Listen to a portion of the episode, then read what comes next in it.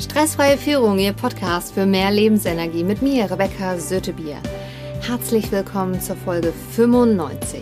Und heute dreht sich alles um das Thema im Schlaf erfolgreich oder über Nacht auch erfolgreich? Ist das überhaupt möglich? Also, wenn Schlaf nicht eine absolut überlebenswichtige Funktion erfüllt, dann ist es der größte Fehler, den die Evolution je gemacht hat. Das hat Alan Rechtschaffen gesagt, der ist Schlafforscher. Und die Zusammenhänge mit der Schlafqualität und der Dauer gehen einher mit dem, wie produktiv, kreativ und ausgeglichen ein Mensch ist. Studien zeigen, dass Schäden von bis zu 50 Millionen Euro in Unternehmen entstehen aufgrund von Schlafmangel. Menschen, die drei bis fünf Stunden schlafen, sind bis zu sechs Tage pro Jahr krank. Menschen, die ausreichend, also sieben bis neun Stunden schlafen, sind 2,5 Tage pro Jahr im Durchschnitt krank. Ich gehe davon aus, dass Sie tatsächlich auch schon mal eine Nacht schlecht geschlafen haben oder gar nicht geschlafen haben.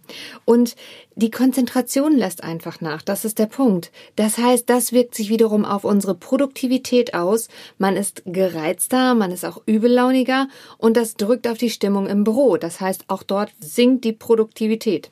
Zudem ist es übrigens auch so, dass man mehr Hunger hat und im Durchschnitt circa 300 Kalorien pro Mahlzeit mehr zu sich nimmt. Und all das passiert ganz unbewusst, wenn wir nicht genug und gut genug geschlafen haben. Womit hängt das jetzt zusammen? Also, in unserem Gehirn laufen nachts zahlreiche wichtige Prozesse ab. Es werden neue Verbindungen zwischen 100.000 Milliarden Nervenzellen hergestellt. Deswegen hat man meistens auch eine neue Lösung, wenn man eine Nacht drüber geschlafen hat. Stellen Sie sich mal vor, Ihr Gehirn würde aussehen wie Ihre Wohnung oder Ihr Haus.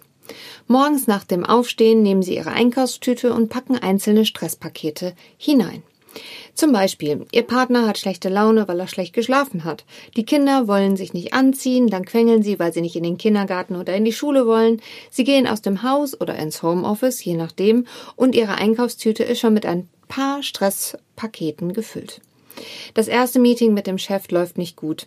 Der Kollege hat vielleicht seine Arbeit nicht so geschafft, wie er gerne wollte, die Sie allerdings brauchen, um weiterzumachen. Und so packt man den ganzen lieben langen Tag Stresspakete in unsere riesen Einkaufstüte. Wenn Sie jetzt nach Hause kommen, dann stellen Sie diese Tüte auf dem Küchenblock ab und gehen schlafen.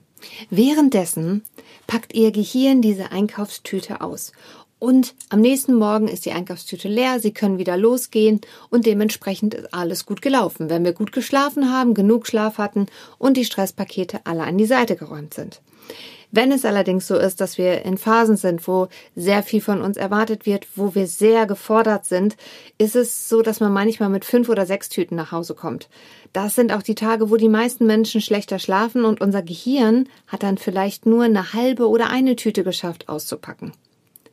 Meistens geht das ja über einen längeren Zeitraum. Jetzt stellen Sie sich mal vor, wie Ihre Wohnung oder Ihr Haus auch aussieht, wenn Sie über Wochen fünf Tüten mit nach Hause gebracht haben und nur eine ausgepackt haben.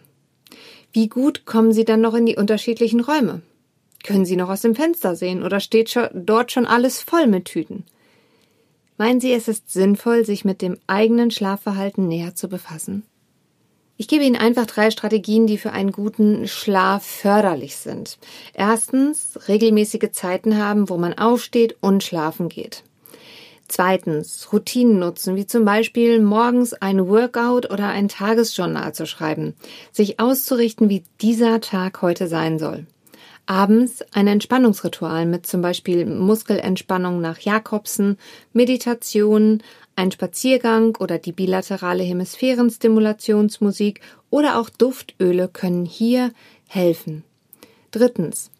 Zu Beginn des Tages das, was wirklich wichtig ist und vielleicht auch unangenehm ist, dass man das zuerst tut, bevor man überhaupt sein E-Mail-Postfach aufmacht. Denn manchmal lassen einen die Dinge, die man erledigen wollte, wo man genau weiß, die sind besonders wichtig, die lassen einen dann nachts nicht schlafen. Kann man Schlafen nachholen? Auf jeden Fall. Also wenn man mal durchziehen musste, weil ein dringendes Projekt dabei ist oder auch weil, wenn man sich um Babys kümmert und die versorgt, finden wir auch wenig Schlaf. Das heißt, wir müssen neue Wege finden, unseren Schlaf nachzuholen und hier auch in Kommunikation gehen, neu organisieren und dementsprechend andere Lösungen finden. Ich fasse nochmal zusammen. Unser Schlaf wirkt sich auf unsere Produktivität und unsere Laune aus. Gut geschlafen, gut gelaunt und produktiv. Drei Strategien. Erstens regelmäßige Zeiten. Zweitens Routinen. Drittens das Wichtigste am Tag zuerst machen, bevor es einem eine schlaflose Nacht bereitet. Die Ursache für schlechten Schlaf oder zu wenig Schlaf ist sehr individuell. Das Ergebnis ist bei allen gleich. Es führt meistens zu mehr Stress, Streit und Unzufriedenheit. Wenn Sie mit einem erfahrenen Profi arbeiten möchten, dann schreiben Sie mir eine E-Mail an anfrage@rebecca-sötebier.de.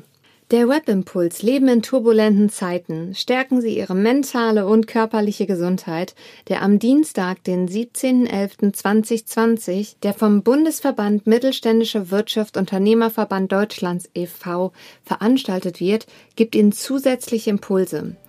Sie finden den Link dazu in den Show Notes von diesem Online-Event. Wenn Ihnen diese Folge gefallen hat, dann teilen Sie sie gerne mit Freunden und Kollegen.